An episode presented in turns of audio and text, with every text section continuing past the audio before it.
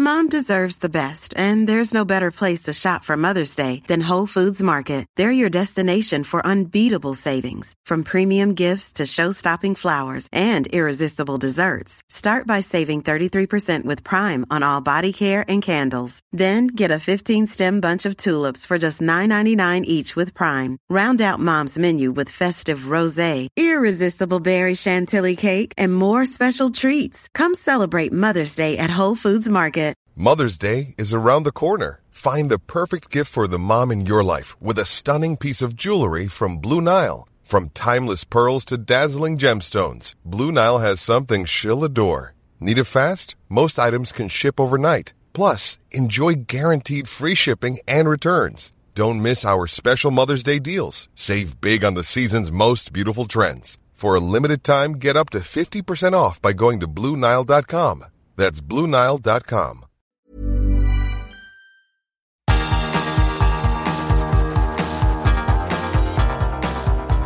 Universo Premier, tu podcast de la Premier League.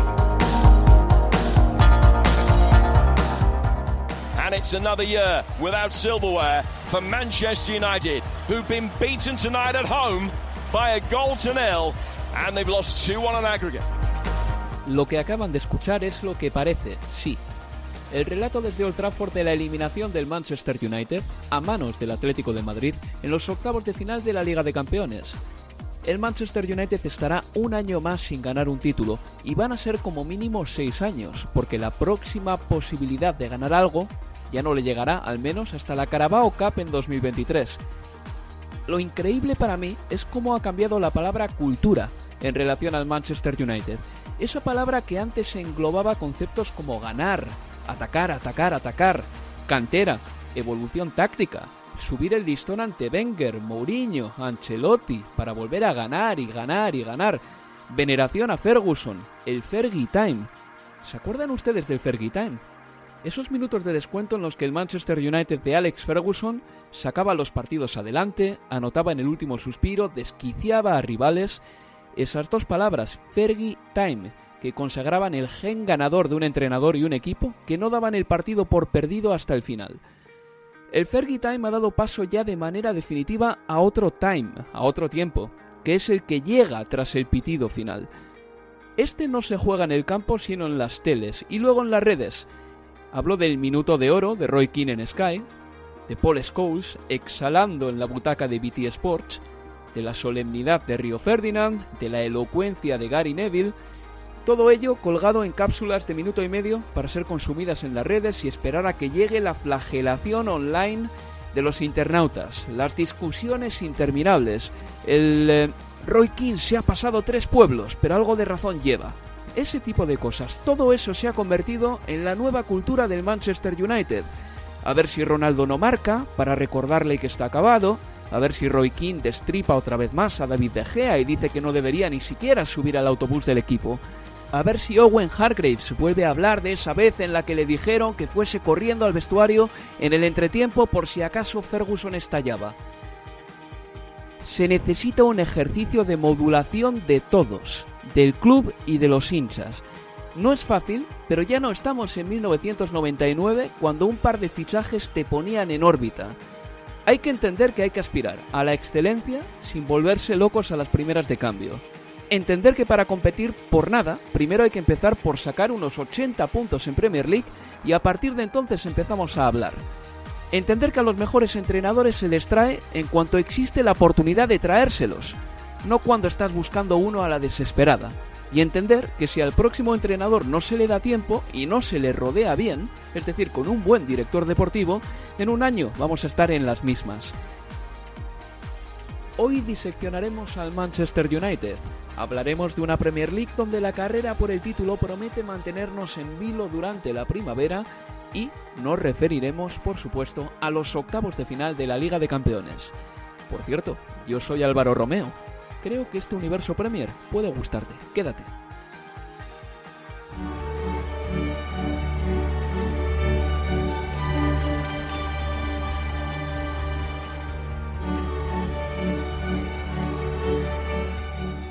Unos octavos de final donde ya tenemos al Manchester City, al Liverpool, al Bayern y al Real Madrid, esos de la semana pasada, y también al Chelsea, al Atlético, al Benfica y al Villarreal. Hay tres ingleses, tres españoles, un alemán y un portugués. Los resultados fueron los siguientes.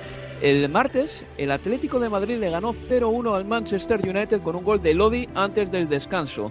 El Ajax perdió en casa frente al Benfica por 0 goles a 1. Darwin Núñez cerca del final propulsaba a los benfiquistas a los cuartos de final de la Champions. El Chelsea hizo los deberes frente al Lille, un Chelsea que en los despachos, si es que existen ya, tienen muchísimos problemas, pero que todavía sigue sacando los resultados adelante. Le ganó 1-2 al Lille, así que el Chelsea pasa con comodidad a la siguiente ronda.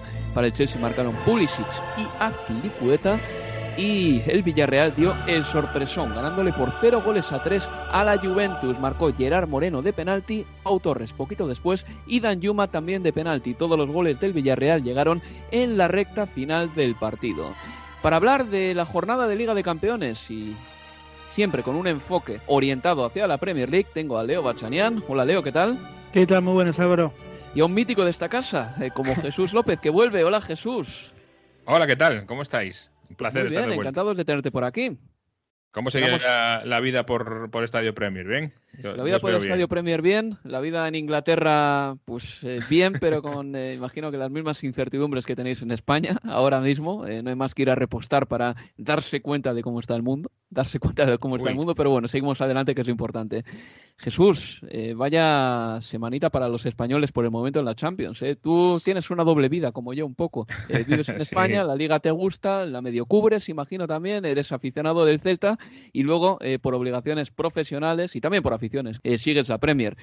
Eh, sí, el inglés en España y el, y el, español en Inglaterra, ¿no? Es, sí. es la doble vida que, que llevamos. Eh, sinceramente, eh, yo lo del United se, se, iba viendo venir y no, no, no, puedo decir que me dé pena porque creo que no merecía seguir de ronda y no merece eh, avanzar un equipo que hace las cosas con, con tan poco sentido y, y, y tan mal. Eh, sinceramente, y, lo siento mucho por venir del Manchester United, pero yo creo que si hacemos un análisis frío nos sale así.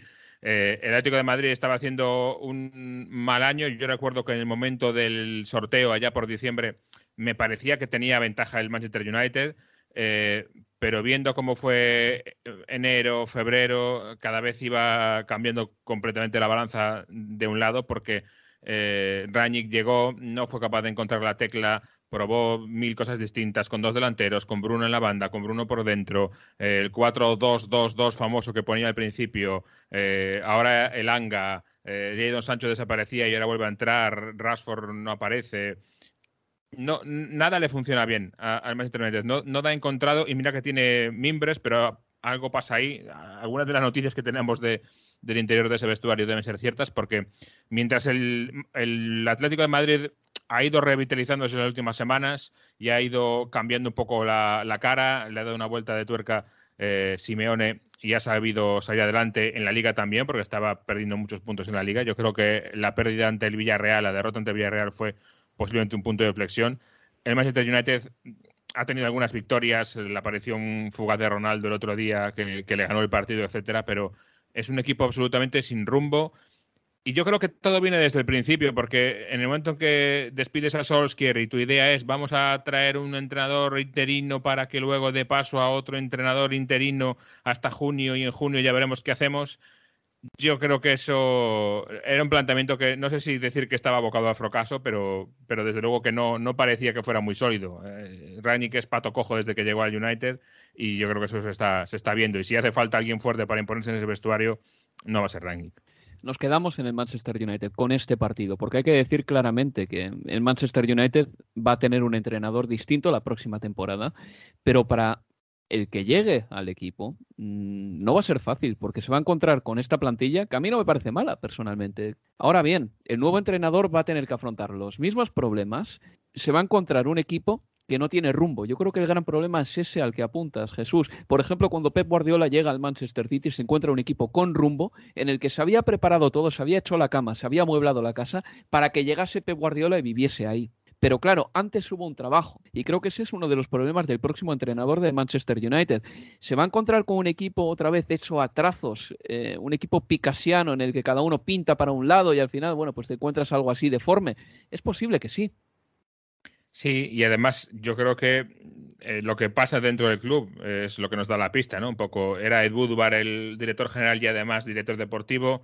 Ahora con el tema de la Superliga, eh, Ed Woodward da un paso al lado, llega otro ejecutivo, pero que no sabemos si tiene tan claro lo de ser el director deportivo. No hay una figura. ¿Quién es la máxima autoridad deportiva en el United? ¿Qué es? Eh, Alex Ferguson.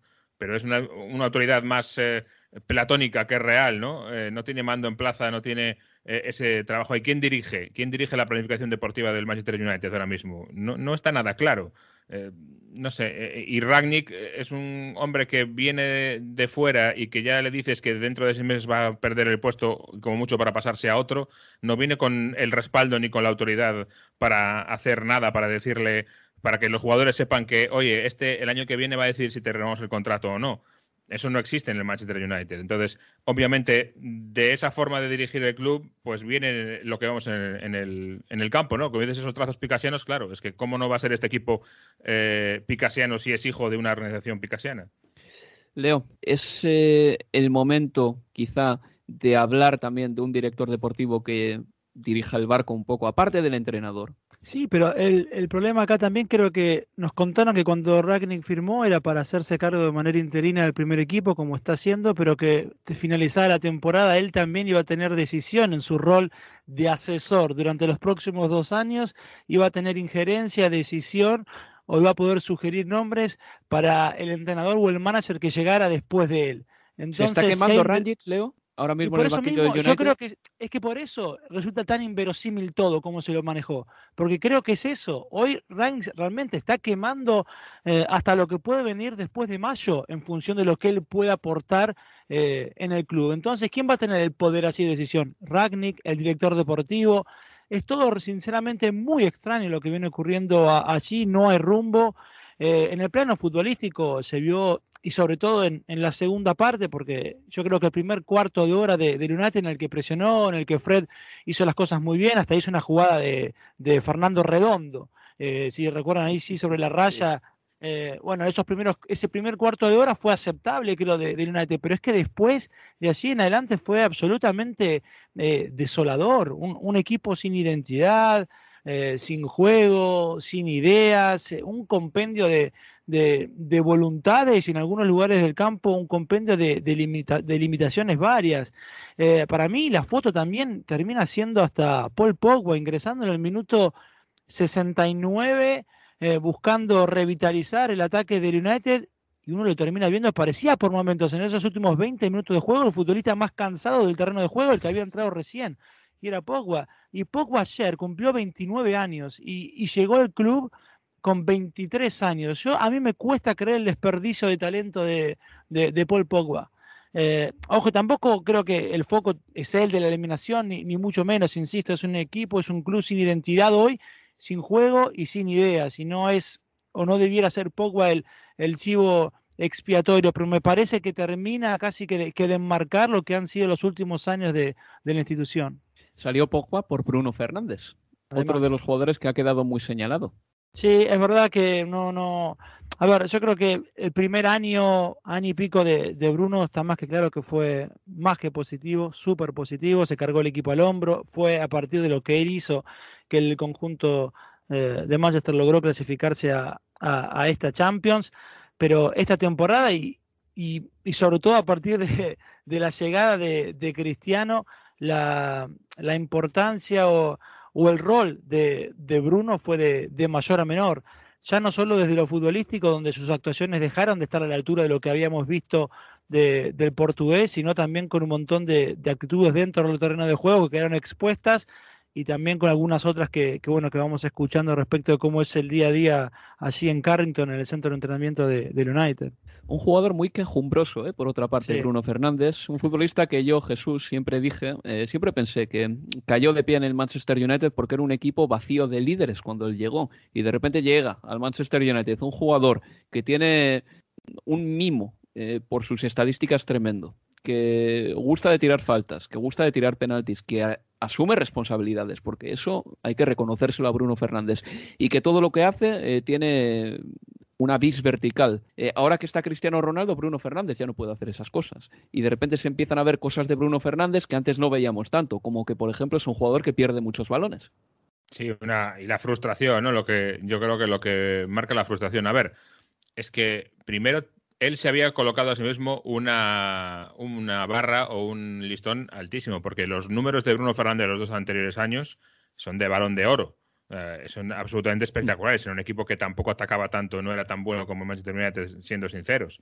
Em, y a partir de ahí todo viene difícil. Yo creo que aquí hay un problema porque yo no sé si por orden del entrenador o por, por gusto del jugador, Cristiano Ronaldo ahora pretende ser un poco un futbolista que llega desde que llega por el centro. Eh, a mí me recuerda un poco a veces a lo que intentaba sin ser capaz de hacer Wayne Rooney. Salvan todas las distancias enormes, por supuesto, entre Ronaldo y Wayne Rooney, pero cuando él quería ser playmaker, quería estar más en el centro del campo y Ronaldo a veces quiere hacer eso también y yo no creo que sea eh, eh, no, en ese puesto no tiene ninguna de las cualidades por las que se ha hecho uno de los mejores jugadores del mundo, Cristiano Ronaldo. Y yo no sé si es un problema del entrenador que no, se lo que no se lo es capaz de hacérselo ver o que es imposible hacérselo ver. Pero claro, yo cuando veo a Ronaldo que viene en, eh, a la zona de tres cuartos a tratar de recibir y tocar rápido, eh, en este partido, precisamente contra el Atlético de Madrid, yo creo que estuvo bastante bien en, ese aspecto, pero durante esos tres meses eh, que, llevamos, por ejemplo, de 2022, le hemos visto muchos partidos que ha estado en ese aspecto muy mal, muy fallón. Porque es que eso no es lo que tiene que hacer, es lo que tiene que hacer Bruno Fernández, es lo que tiene que hacer viendo desde el centro, eh, si quieres, eh, Fred o Pogba. Y ahí me parece que hay un, un momento en el que se pisan unos contra otros en una zona y, sin embargo, el remate eh, no está tan bien atendido. Y Ronaldo había hecho una enorme temporada en la primera fase de la Champions, donde sus goles prácticamente son los que han sostenido el equipo, pero desde enero, como digo, eh, ha desaparecido en ese aspecto, excepto el otro día, el fin de semana pasado, con ese hat-trick. Y eso puede ser un problema donde no se han delimitado bien las funciones de cada uno, porque al final eh, hemos tenido durante buena parte de este 2022 un escenario en el que Ronaldo se venía hacia atrás, ocupaba el sitio de Bruno que estaba desplazado a la banda, y entonces ahí nadie gana, y sobre todo el equipo no gana. Y por ahí es un problema. Eh, al final, ¿quién va a decir que la traída o la llegada de Ronaldo, que es un futbolista con unas cualidades espectaculares, te trae también algunos problemas de, de organización del equipo? Sí, y tampoco es que Bruno Fernández y Cristiano hayan congeniado en el campo demasiado, porque en la selección portuguesa se ve claramente. Yo eh, no quiero criticar a Bruno Fernández, para mí es un jugador que tiene una verticalidad tremenda, pero es verdad que cuando no juega bien, como es un futbolista que vive de las pérdidas de balón, pues se nota mucho, ¿no? Tiene muchas imperfecciones y canta mucho cuando juega mal.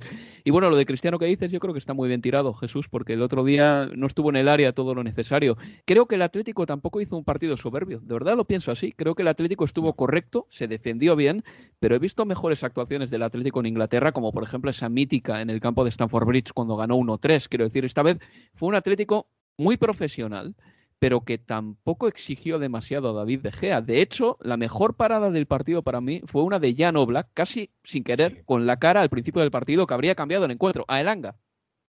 Sí, hizo más paradas importantes Oblak que David De Gea, y eso en un partido del United no es habitual que De Gea sea el segundo mejor portero del, partido este año. ¿eh? Y, en esta ocasión sí fue así. Aparte de por el gol, eh, por supuesto, pero eh, por esas acciones, yo creo que tuvo más opciones el, el United aún con todo que el Atlético Madrid, porque es un equipo que, claro, que no tiene mucho sentido en la hora de construir el juego, pero tiene unas individualidades a las que se le caen los goles.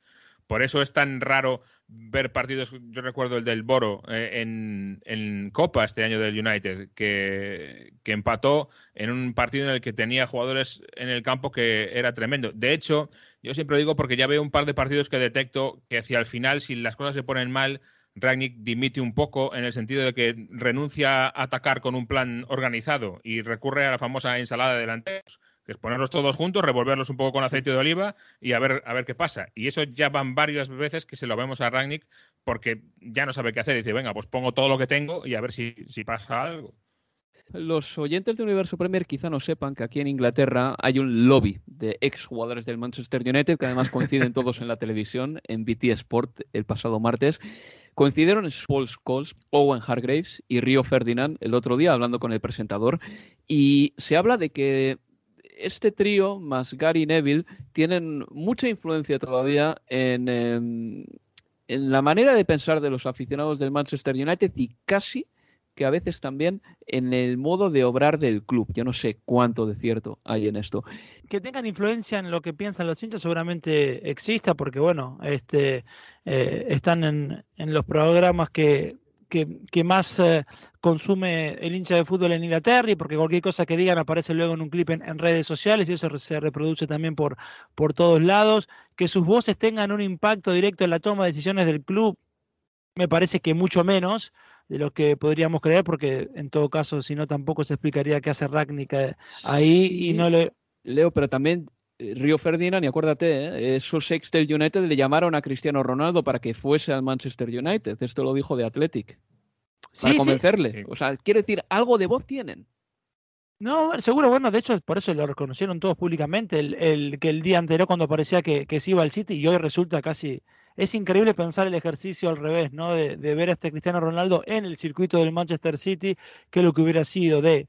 Este, pero sí, es verdad, bueno, que con, ese caso en particular sí obraron, tanto él como el propio Ferguson, como Neville, todos lo llamaron, todos le dijeron no puedes hacer eso. Bueno, en ese sentido sí, pero después más, más allá de ese caso puntual, puertas adentro, ya no sé cuánto, cuánto realmente impacto tienen, pero creo que en todo caso han ayudado menos de lo que ellos creen que han, eh, que han hecho a partir de, sus críticas y de cómo eh, ven el club analizándolo desde fuera, desde, desde los medios. Esa cultura del Manchester United, eh, Jesús, cuando tú y yo nos mudamos a Inglaterra, era que el Manchester United era el mejor equipo de Inglaterra, que se hacía lo que decía Ferguson, que el Manchester United atacaba y que existía el Fergie Time. Creo que más o menos en esos cuatro parámetros se movía lo que era la cultura del Manchester United.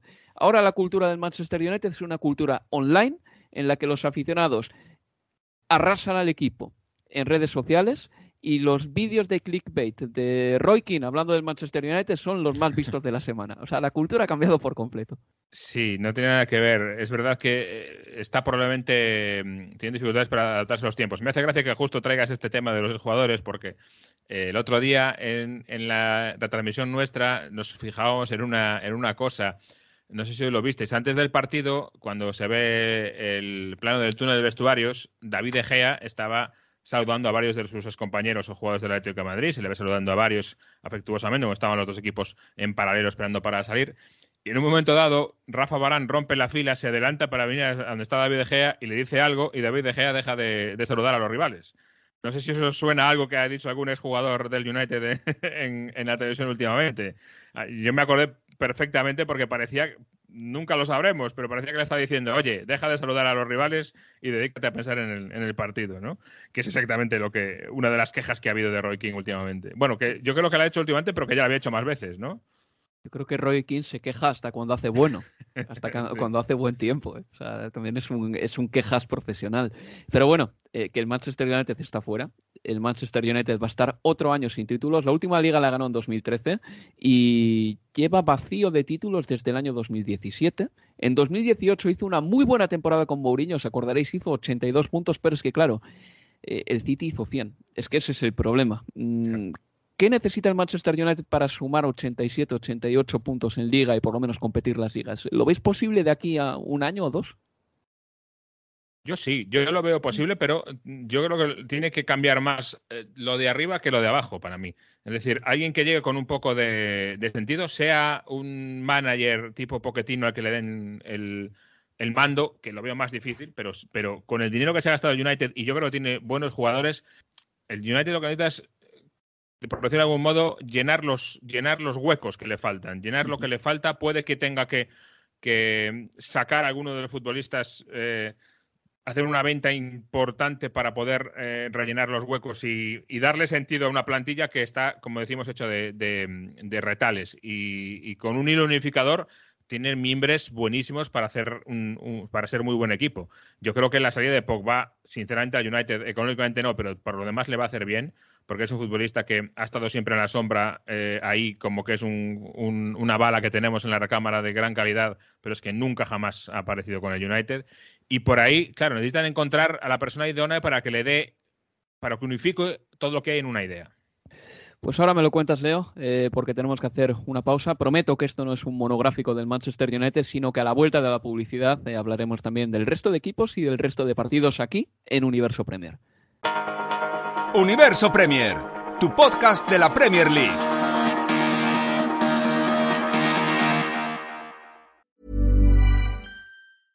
Ready to pop the question? The jewelers at BlueNile.com have got sparkle down to a science with beautiful lab-grown diamonds worthy of your most brilliant moments. Their lab-grown diamonds are independently graded and guaranteed identical to natural diamonds, and they're ready to ship to your door. Go to Bluenile.com and use promo code LISTEN to get $50 off your purchase of $500 or more. That's code LISTEN at Bluenile.com for $50 off. Bluenile.com code LISTEN.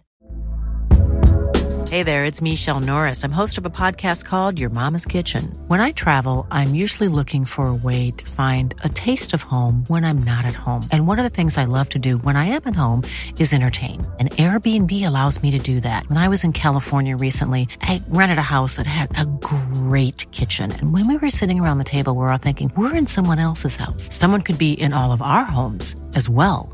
If you have a home, but you're not always at home, you have an Airbnb. Your home might be worth more than you think. Find out how much at airbnb.com/slash host. Mom deserves the best, and there's no better place to shop for Mother's Day than Whole Foods Market. They're your destination for unbeatable savings, from premium gifts to show-stopping flowers and irresistible desserts. Start by saving 33% with Prime on all body care and candles. Then get a 15-stem bunch of tulips for just $9.99 each with Prime. Round out Mom's menu with festive rosé, irresistible berry chantilly cake, and more special treats. Come celebrate Mother's Day at Whole Foods Market.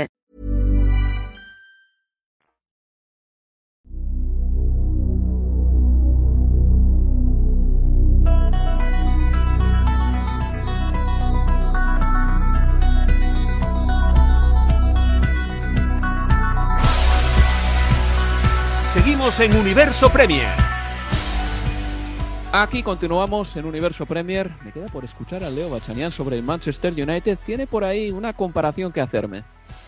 Sí, yo no sé si es necesariamente lo que pueda determinar o no que el, que el United la próxima temporada vaya a competir en la Premier y en Europa si es que le toca clasificarse a, a la Champions, Europa League. Pero para mí, parte de, de la distancia que hubo con el Atlético de Madrid eh, el otro día y pensando en lo que se viene, tiene que ver, o lo puedo resumir quizás en una frase del Cholo. El Cholo Simeone dijo antes del encuentro, o tratando de explicar el convencimiento de sus futbolistas para con la idea que él plantea, él dijo que si hay una pileta y está llena o vacía, pero el Cholo le dice a sus futbolistas que se tiren, ellos lo hacen, no se lo piensan dos segundos.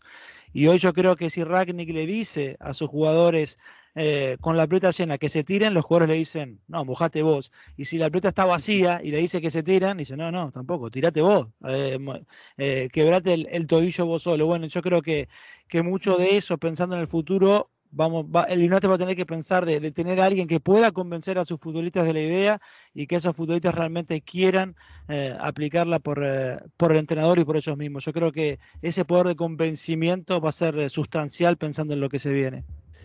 Pues esa voz de Leo Bachanian. Eh, yo soy Álvaro Romeo y estoy aquí también con eh, Jesús López analizando la jornada de la Liga de Campeones y dentro de, de, poquito la carrera por el título aquí en la Premier League. Otro equipo inglés que se ha clasificado para la siguiente ronda de la Champions, cuartos de final, reitero, tenemos en cuartos al City, al Liverpool, al Bayern, al Madrid, al Chelsea, al Atlético, al Benfica y al Villarreal. Ha sido el Chelsea que le ganó 1-2 al Lille. Además venía ya con un el resultado favorable de la ida.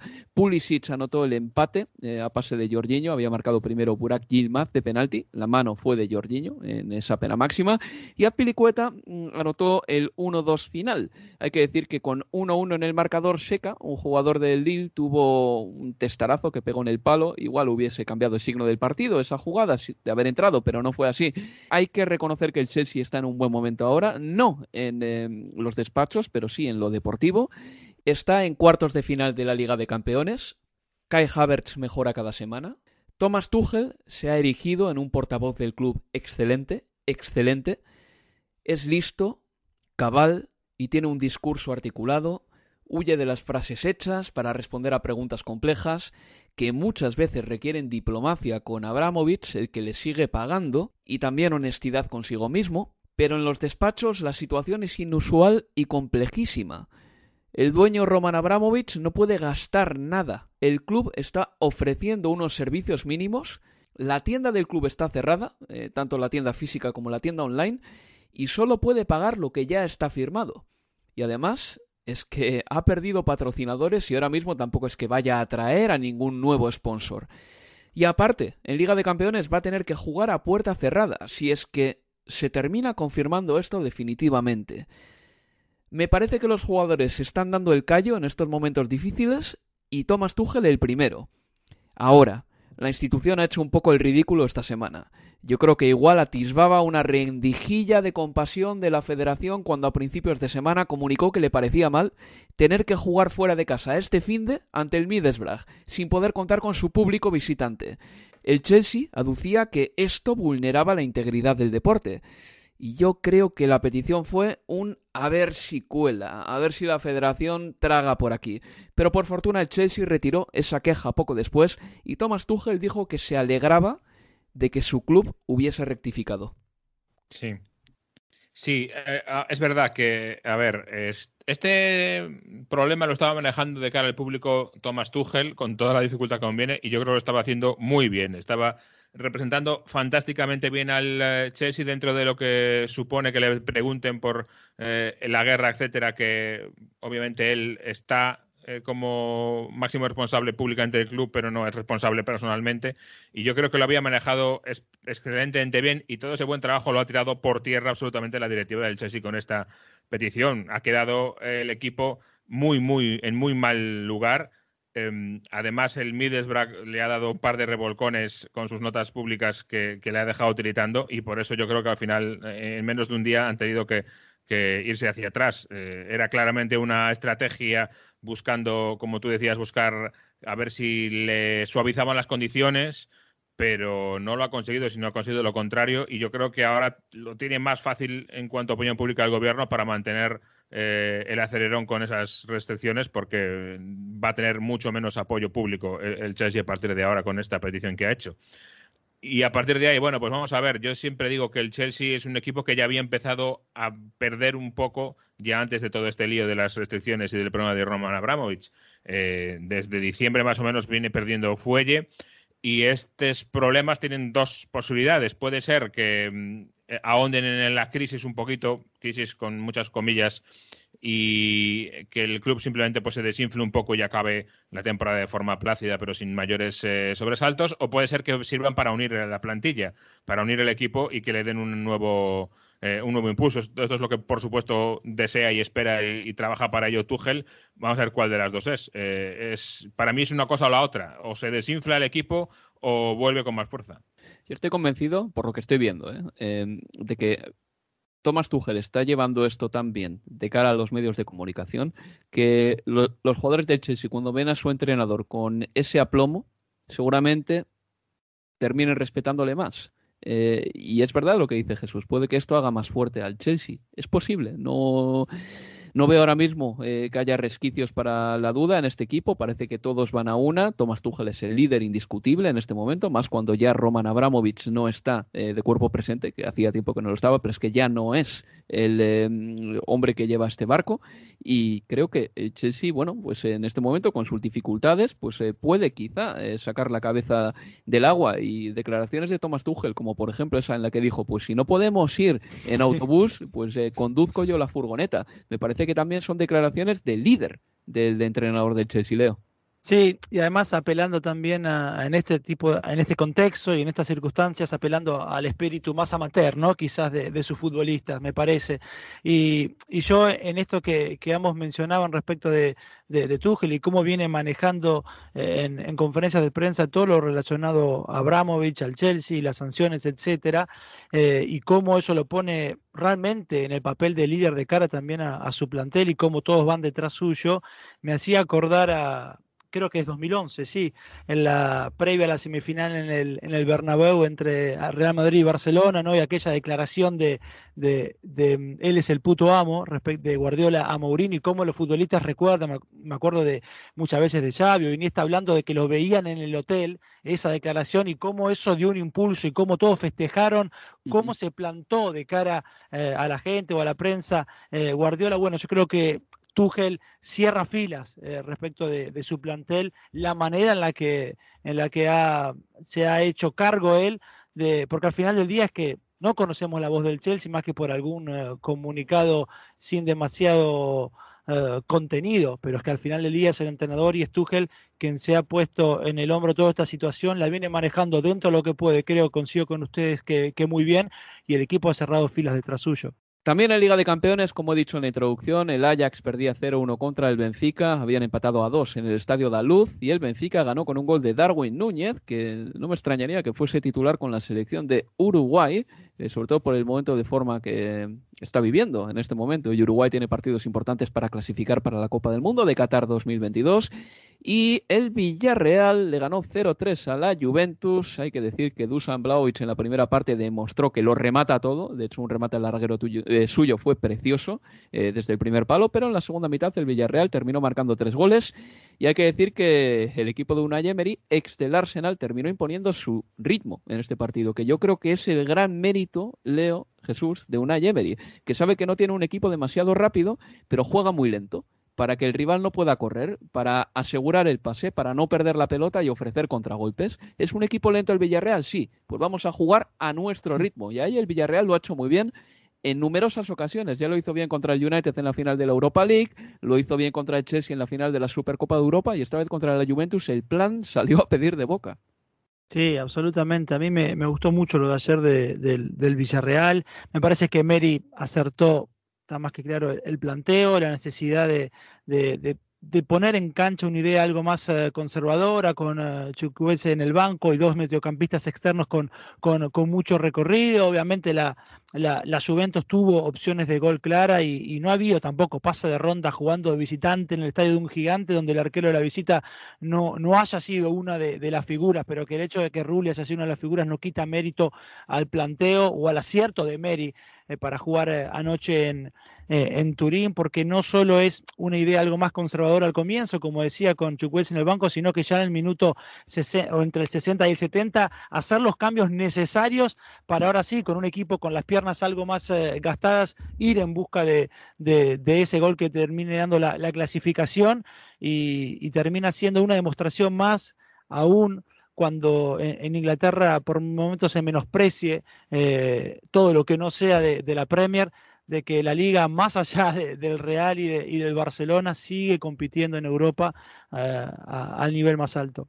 Es que creo que en la liga los equipos hacen muy bien lo que saben hacer que eso es muy importante. El Villarreal tiene un estilo muy definido, lo sabe imponer, creo que el Real Madrid también, el Barcelona está mejorando, el Atlético impone su estilo muchas veces y, bueno, en definitiva, los equipos españoles puede que no estén en su mejor momento, pero también hubo un halo de pesimismo sobre la liga a principios de temporada que poco a poco va desapareciendo, nos vamos desembarazando de él. Jesús, una cosa que a mí me parece que tiene mucho mérito es la manera en la que Emery y Roch recondujeron una situación complicada, porque Emery sopesó muy seriamente la oferta del Newcastle United y al final habló pues a pecho descubierto con su presidente y se quedó y han salido bien de ahí.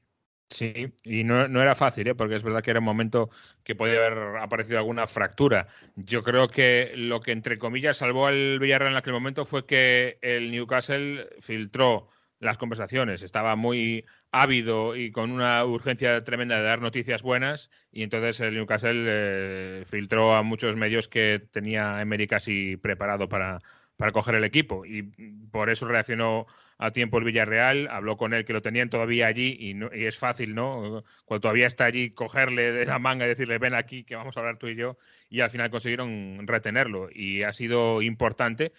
Yo siempre lo digo, al final, fíjate, los dos últimos entrenadores del PSG, los dos están en cuartos y los dos son actuales campeones de Europa, uno de una competición y, otro de la otra. Fíjate las vueltas que da la vida el PSG con todas las estrellas no está en, la siguiente ronda. Y Emery, como decís, ha sido muy listo para mm, llevar el partido a su terreno, al ritmo que le conviene. Y además hay un cambio para mí interesante porque es el cuarto, el cuarto clasificado de la liga en la Champions. Eh, en la década pasada, en la que los equipos españoles dominaban la Champions, el cuarto siempre estaba afuera, porque había un abismo gigantesco entre Madrid, Barça, entre medias un poco el Atlético y el resto. Y ese abismo en los últimos años se ha ido, cambiando. Yo creo que también es una Em, una muy buena señal que el cuarto de la liga sea el que está ahora sorprendiendo, porque ya te digo, un cuarto de la Liga Española en cuartos de final de la Champions, habría que irse muy para atrás para encontrarlo. ¿eh? O por lo menos el cuarto en discordia, ¿no? Porque el Villarreal entró en la Europa League eh, o en la Champions League ganando la Europa League. Sí, sí, claro. Sí, a lo que voy es que no es uno de los tres eh, Atlético de Madrid, Barcelona y Real Madrid. A eso me refiero, sí. Oye, pues pasamos con la Premier League rápidamente. Eh, hay que decir primero que esta semana ha llegado la circular de la Premier League en la que nos dicen cuántos positivos por COVID-19 ha habido. Bien, esta semana ha habido tantos positivos como a mediados de enero. Mm, y recordamos que en enero estábamos todavía con la ola Omicron, creo recordar que se llamaba, y era un momento difícil. Eh, recuerden que a finales de diciembre, Thomas Frank, el técnico del Brentford, incluso propuso detener la Premier League una semana para que los eh, afectados, infectados, se curasen y los no infectados no entrasen en contacto con infectados. Bien, pues estamos en números del mes de enero, ha habido un ligero repunte ahí, y digo esto porque evidentemente las bajas COVID influyen mucho en los partidos de Premier League también porque hay equipos que no pueden poner a su once ideal. Entonces, bueno, pues por ahí yo creo que es un tema que tendremos que seguir muy de cerca. Pero la lucha por el título está más abierta que nunca porque el Crystal Palace empató a cero el lunes contra el Manchester City y el Liverpool le ganó 0-2 al Arsenal el miércoles con goles de Diogo Jota y Roberto Firmino. Es decir, el City tiene 70 puntos, el Liverpool tiene 69 y hay que decir que estos dos clubes están dando un nivel de puntuación sensacional. Eh, se vieron en esta hace tres temporadas también. El Liverpool tiene un punto menos, pero está con cinco goles más en el diferencial de goles y la lucha por el título se va a decidir ahora en abril y en mayo. Y recordamos, el 10 de abril tenemos un Manchester City-Liverpool decisivo por el título. Ahora mismo, la ventaja del City es que juega ese partido en casa y que tiene un punto más que el Liverpool. La ventaja del Liverpool es que llega en un poco mejor racha que el Manchester City y que tiene un diferencial de goles superior al del Manchester City, cinco goles más. Esto significa que en un hipotético empate a puntos, Jesús, el Liverpool ganaría la liga. Y es importante y además es llamativo porque en otras eh, temporadas en las que estaban muy igualados City y Liverpool, eh, la diferencia de goles solía ser bastante favorable al City, eh, la diferencia de goles general, y en este caso es al revés. Yo creo que también es un poco eh, una muestra de cómo ha evolucionado el equipo de Jürgen Klopp, mm, rearmándose este año después de todos los problemas que tuvo la pasada temporada con lesiones en defensa, etcétera. Y además de recobrar esa solidez defensiva que yo creo que la acabó de recobrar aprovechando y haciéndolo muy bien cuando se fueron Salah y Mané a la Copa de África. Fíjate, eh, eh, en la remontada del Liverpool se ha producido tomando en cuenta el periodo en el que Salah y Mané se fueron, que esto es, es para ponerlo en, letras bien grandes. Y eso es porque en ese periodo recobró completamente la sobriedad defensiva de la que solía hacer gala hace dos años. Y por ahí yo creo que la aparición de eh, Van Dijk, que poco a poco va recuperando y va recordando al anterior, eh, todavía no del todo, pero yo creo que, por ejemplo, el día del Inter fuera de casa fue un, espectacular de decir, mira, es que Van Dijk era esto. Y nos habíamos olvidado de lo que hacía, pero es que hacía esto. Y, por ahí yo creo que, por un lado, la mejoría defensiva y por el otro, la llegada de Luis Díaz, que yo creo que ha revolucionado un poco el equipo en ataque, por dos aspectos. En un lado, porque él es bueno y está aportando otras cosas, y por otro, porque los demás tienen una competencia muy grande ahora ahí. Porque estaba Diego Llota, que ya le había quitado el puesto a Firmino, está ahora eh, Luis Díaz, que vamos a ver, eh, estaba Mané yo creo que un poco amenazado y de momento está encontrando su sitio en la zona del, delantero centro. Y esos dos eh, factores combinados para mí hacen de Liverpool un equipo muy temible. No sé si tanto en regularidad, pero yo sí soy un equipo ahora mismo de la Champions y me obligas a elegir entre susto o muerte, yo casi que prefiero ir contra el City antes que contra el Liverpool. Fíjate lo que te digo. Me parece que está en mejor momento y tiene, tiene la racha buena. Obviamente esto cambia mañana, ¿no? Las rachas eh, de un día para otro pueden cambiar. Pero me parece que es el equipo más temible ahora mismo del bombo de la Champions, ¿eh? por encima del City. Y del Bayern, por supuesto. Sí, pero sí que es verdad ¿eh? que el Manchester City mm, no está anotando con tanta facilidad en los últimos dos partidos, al menos. Ya sé, Leo, que contra el Sporting de Portugal hace, mm, pues que fue hace una semana, no tenía que marcar en el Etihad porque ya en la ida había dejado la eliminatoria resuelta. Pero el otro día contra el Crystal Palace no marcó, eh, aunque es verdad que tuvo ocasiones, ¿no? Un palo de Cancelo en la primera parte, otro de Kevin De Bruyne, una buena ocasión de Bernardo. Pero bueno, es que me odio por decir esto, o sea, me detesto a mí mismo, pero el delantero centro ese que buscaba el Manchester City a veces, a veces echa en falta, Leo, porque el otro día la ocasión que tuvo Bernardo Silva, un delantero, es posible que la marque, ahí en línea de gol. A ver, en la segunda parte se demoró 26 minutos en registrar un disparo al arco, el City en Selhurst Park, el, último lunes. Y, y, yo creo que en esta comparación, o que, hacían recién con, Jesús respecto de, esta carrera por el título con el Liverpool. Yo creo que hace rato que el Liverpool no tenía este fondo de plantillas que hoy tiene, al punto de que anoche en el Emirates ingresaron a la segunda parte Firmino y Sala, cuando meses atrás las opciones que, que tenías para que ingresaran podían ser quizás Origi y Minamino, digo, para, para revitalizar el ataque. Ayer tenías la opción de, de Firmino y de, y de Sala, que por decisión técnico-táctica de, de, Klopp no jugó desde, desde el arranque. Eh, mientras que el lunes en Selhurst Park, Pep no hizo cambios. Pensemos que lo estuvo corriendo a, Gundogan, a Sterling y a, Gabriel Jesús durante prácticamente 30 minutos al costado del terreno de juego y no dio lugar a ningún cambio eh, eh, el conjunto de, Pep. Que es verdad que fue superior, que tuvo sus opciones, pero que, insisto, durante casi media hora en la segunda parte no había registrado un disparo al arco. Y yo consigo con, contigo que hay momentos en los que, más allá de que, a ver, el City ha demostrado que no ha necesitado de esa figura de área para estar donde está, que hay momentos en que se hace necesario, sin duda. Es que, eh, Leo, el City ganó, por ejemplo, la liga de la temporada 18-19 con un golazo de Agüero contra el Liverpool en un partido directo que se jugó en enero. Es que el Liverpool, el City perdió a algún Agüero, que ya se ha retirado del fútbol, y no se trajo un delantero centro. Y como Gabriel cada vez es menos delantero, y como Ferran Torres también se fue, y Ferran Torres podía oficiar de delantero centro, o tiene bastante gol, ahora el City ha perdido mucho gol. Es decir, perdió a Agüero, perdió a Ferran y se trajo a Grilis, que es una especie de interior mixto que puede jugar de extremo, pero tiene menos gol que los jugadores que te estoy diciendo. Por ahí el City sí que perdió gol y creo que no estuvo listo. Para mí la prioridad tenía que haber sido traer a una persona que marcase muchos goles y no haya Grilis. Pero bueno, quizá el tiempo le dé la razón a Pep Guardiola y a Chiqui Begristán. Del Liverpool hay que decir que Liverpool ganó en el Emirates una vez más, ya lo hizo en las semifinales de la Carabao Cup. Mm, estuvo muy bien, hay que decirlo así. Y al término del partido se quejó Arteta, un Arsenal que llegaba además en muy buena racha a este partido. Tiene todavía partidos pendientes, pero claro, es que son contra el Chelsea, contra el Tottenham, ¿eh? partidos pendientes que a la vez son partidos trampa. Al término del partido, Mikel Arteta decía lo siguiente, ¿eh? y era un mensaje a la Premier League y a sus horarios. Lo escuchamos.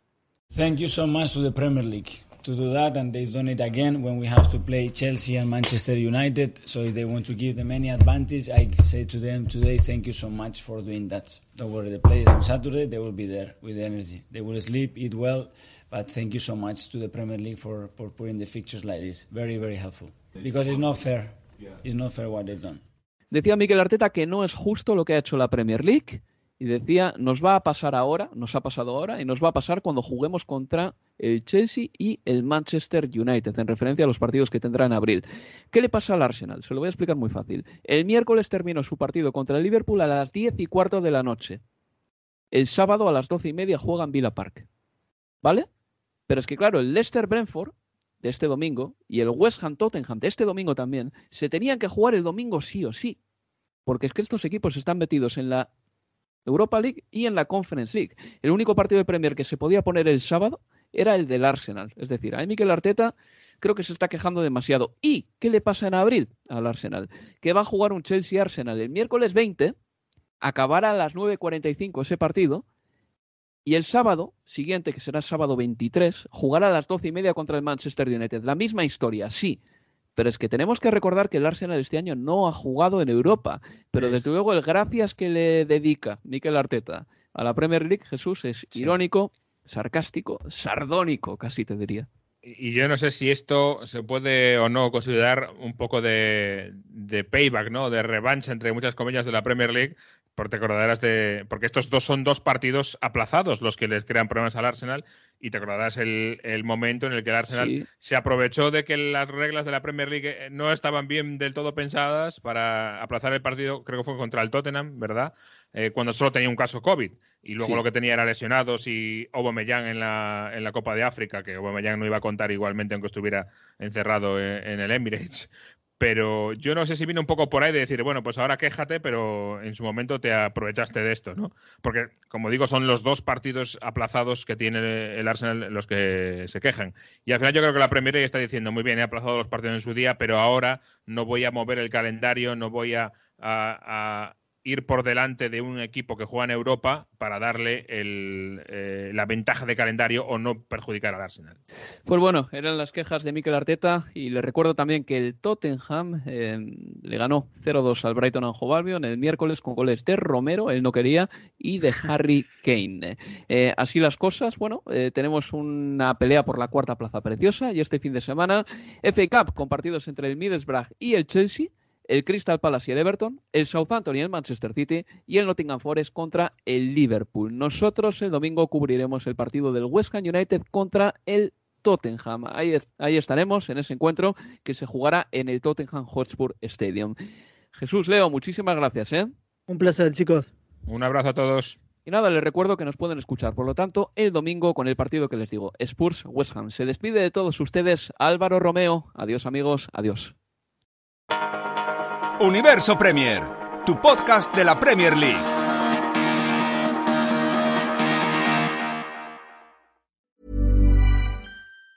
Normally, being a little extra can be a bit much, but when it comes to healthcare, it pays to be extra and United Healthcare makes it easy with Health Protector Guard fixed indemnity insurance plans. Underwritten by Golden Rule Insurance Company, they supplement your primary plan, helping you manage out of pocket costs without the usual requirements and restrictions like deductibles and enrollment periods. So when it comes to covering your medical bills, you can feel good about being a little extra. Visit uh1.com to find the Health Protector Guard plan for you.